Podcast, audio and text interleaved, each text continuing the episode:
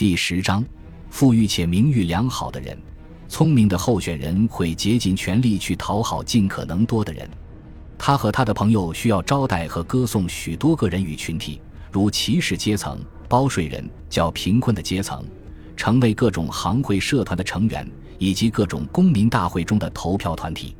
最重要的是，候选人应当表现得慷慨大方和乐于助人，尤其是要帮助自己的支持者。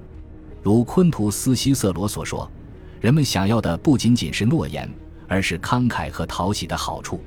他们也一定会求候选人帮忙。对于你做不到的事情，就优雅的婉拒，或者更好的办法是不要拒绝。前者是好人的选择，而优秀的候选人要选择后者。只要是办得到的事情，最好尽可能多地做出承诺，因为如果你拒绝帮助别人，一定会当场激起敌意。并且让更多人敌视你。如果你直截了当的拒绝，别人会很生气；而如果你许下诺言，即便后来没有办法兑现，只要有合理的理由，别人反倒不会那么恼火。当然，你应当尽可能兑现诺言。前一世纪和今天一样，竞选时的发誓许愿往往转瞬即逝，很难真正落实。古今的选民也一样倾向于乐观的相信政客的诺言。而忘记过去的教训。盖乌斯·乌大维有很多钱可以款待选民，或者用礼物和放贷来维持现有的友谊，以及结交新朋友。他的家族之前的商业活动无疑也能给他拉来一些人脉，再加上尤利乌斯·凯撒这样的亲戚非常公开的支持他。人心是可以收买的，而大多数礼物或人情交易都不会违反旨在打击腐败的法律。贿选与赠礼的界限很模糊。值得注意的是，尤利乌斯·凯撒虽然一掷千金的拉拢选民，却从来没有被指控过行贿。这些事情可以用非常精细微妙的手段来处理。只有最明目张胆的行贿者才会被送上法庭。每年有八个裁判官职位，所以每年的二十名财务官注定有十几个人无法晋升到更高一级。不过，这样的胜率还是比竞选执政官要好得多。裁判官的选举时间在执政官选举之后，由同一种公民大会及百人会议来选出。在百人会议中，罗马公民的三十五个部落根据财产情况和古时罗马军队的结构，分为若干个百人团。因为武装的公民群体被禁止进入罗马城的神圣边界，他们就在边界之外的战神广场聚集。在所谓的羊圈内投票，羊圈是一种围场，每个羊圈供一个选举单位使用。富人的百人团总人数较少，有权先投票。选民依次走过木质过道，将写着他们选择的候选人姓名首字母的木板放入一个篮子。每个百人团的多数意见即代表整个百人团的意见。候选人可能有机会在百人会议正式开始之前的非正式机会上向在场选民发表演讲，然后在场外的一个平台上等候和观察。每个候选人都穿着光鲜的白色托家袍。第一个获得多数百人团支持的候选人就算当选了，然后是第二个、第三个候选人等。选举过程很繁琐，耗时很久，有时天黑了还没有选出八名裁判官。于是，公民大会就要解散，在下一个可以执行公务的日子继续选举。在此次选举中，盖乌斯·乌大维是第一个获得多数票的。他的岳父马尔库斯·阿提乌斯·巴尔布斯很快也将获得裁判官职位。这或许能够说明，尤利乌斯·凯撒的影响力和名望对他亲戚的仕途也起到了很大的促进作用。裁判官在一年任期内的主要职责是审理案件。七名裁判官负责主持苏拉建立的七个法庭，而另一名裁判官则享有威望很高、职权范围广泛的城市裁判官称号，其权威仅次于两名执政官。盖乌斯·乌大维得到的任务是监管一个法庭，案件审理一般在广场的高台上举行。如果案件很重要，或者很有意思，或者涉及丑闻，就会有很多群众来围观。主持法庭的裁判官端坐在他的席位上，周围有六名手执法西斯树棒的执法力侍奉。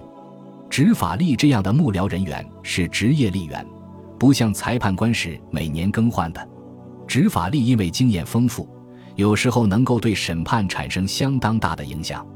主持法庭也是让群众熟悉自己的好机会，也可以借此获得更多的政治人脉。如果原告、被告、辩护律师和陪审员是元老、骑士或其他有地位、有身份的人，就可以对他们以礼相待，表示同情。罗马法律体制中没有国家对某人提起公诉的概念，指控总是由普通公民提出。起诉人通常是雄心勃勃、希望扬名立威的年轻人，而辩护律师一般是更为显赫的名人。罗马元老们认为，更体面的做法是支持一位受到指控的元老，而不是寻求结束他的政治生命。因此，司法体系也是有利于精英阶层的。很多审判都带有政治意义，对参与审判的人来说，所有审判都是非常重要的，也是人情交易的途径。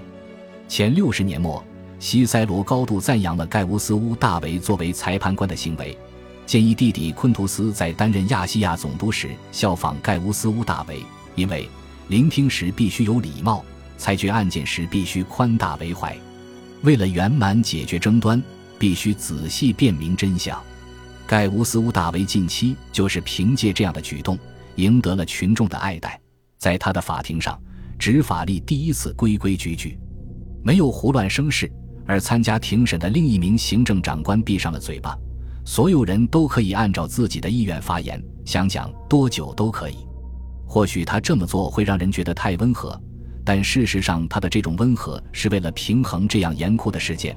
某些苏拉党人被强迫归还他们用暴力和恫吓手段夺走的财物。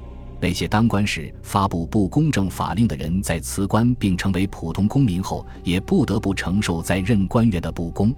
他的这种严酷，若不是包裹在许多温和善意的糖衣之下，或许就让人难以接受了。打击那些非常贪婪或凶残的前苏拉党人的做法，特别受群众欢迎。尤利乌斯·凯撒和加图在不同时期都曾支持这种做法。盖乌斯·乌大维似乎是理想化的罗马法官，对少数人严苛，而对那些有资格得到善待和理解的人，尤其是那些出身高贵、人脉很广的人，一般会宽大为怀。当一位元老无法逃避有罪的判决时，他会被允许放弃自我辩护和公民权，带着自己的大部分财富逃离罗马城。在流亡中也能过得舒舒服服，这就是为什么西塞罗不愿意对卡提林阴谋分子进行正式审判，因为他们肯定会选择流亡而不是被处决。按照元老阶层的标准，盖乌斯·乌大维在裁判官任上干得不错。随着行省数量的增加，大多数裁判官在卸任后都会担任一段时间的行省总督，具体的职位由元老院挑选。然后用抽签方式分配到个人。盖乌斯·乌大维获得了富饶且具有重大军事意义的马其顿行省，以及资深执政官的衔级。资深执政官和资深裁判官不是直接由选举产生的，而是由元老院赋予军权。在前往马其顿途中，盖乌斯·乌大维奉命去镇压图里地区一群为非作歹的匪徒。苏埃托尼乌斯说。这些匪徒部分是斯巴达克斯奴隶起义的幸存者，部分是卡提林叛军的掉队士兵。盖乌斯·乌大维很快就驱散了这群匪徒。行省总督有很多捞油水的机会，大多数罗马人都把在海外服务和中饱私囊联系在一起。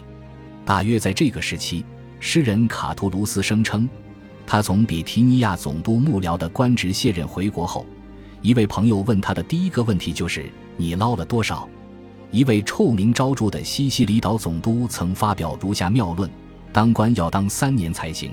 第一年捞到足够的钱偿还债务，第二年发大财，第三年攒够足够的钱去贿赂法官和陪审团，以保证自己返回罗马后，若被以贪赃枉法罪名起诉，能逃脱法律制裁。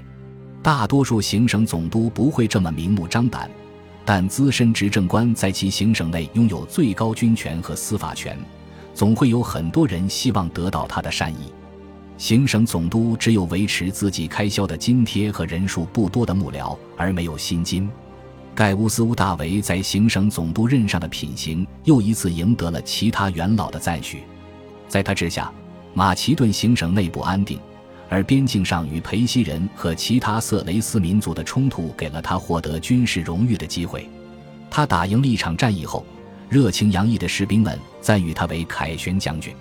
若希望从元老院那里获得凯旋式的荣耀，得到士兵们的如此赞誉是必须的步骤。法律规定，若要获得凯旋式资格，胜利的规模必须非常宏大，至少杀敌五千人。但实际上，很少有人会真的去准确计算这个数字。一个人能否获得凯旋式的荣誉，往往取决于他在元老院的朋友的影响力。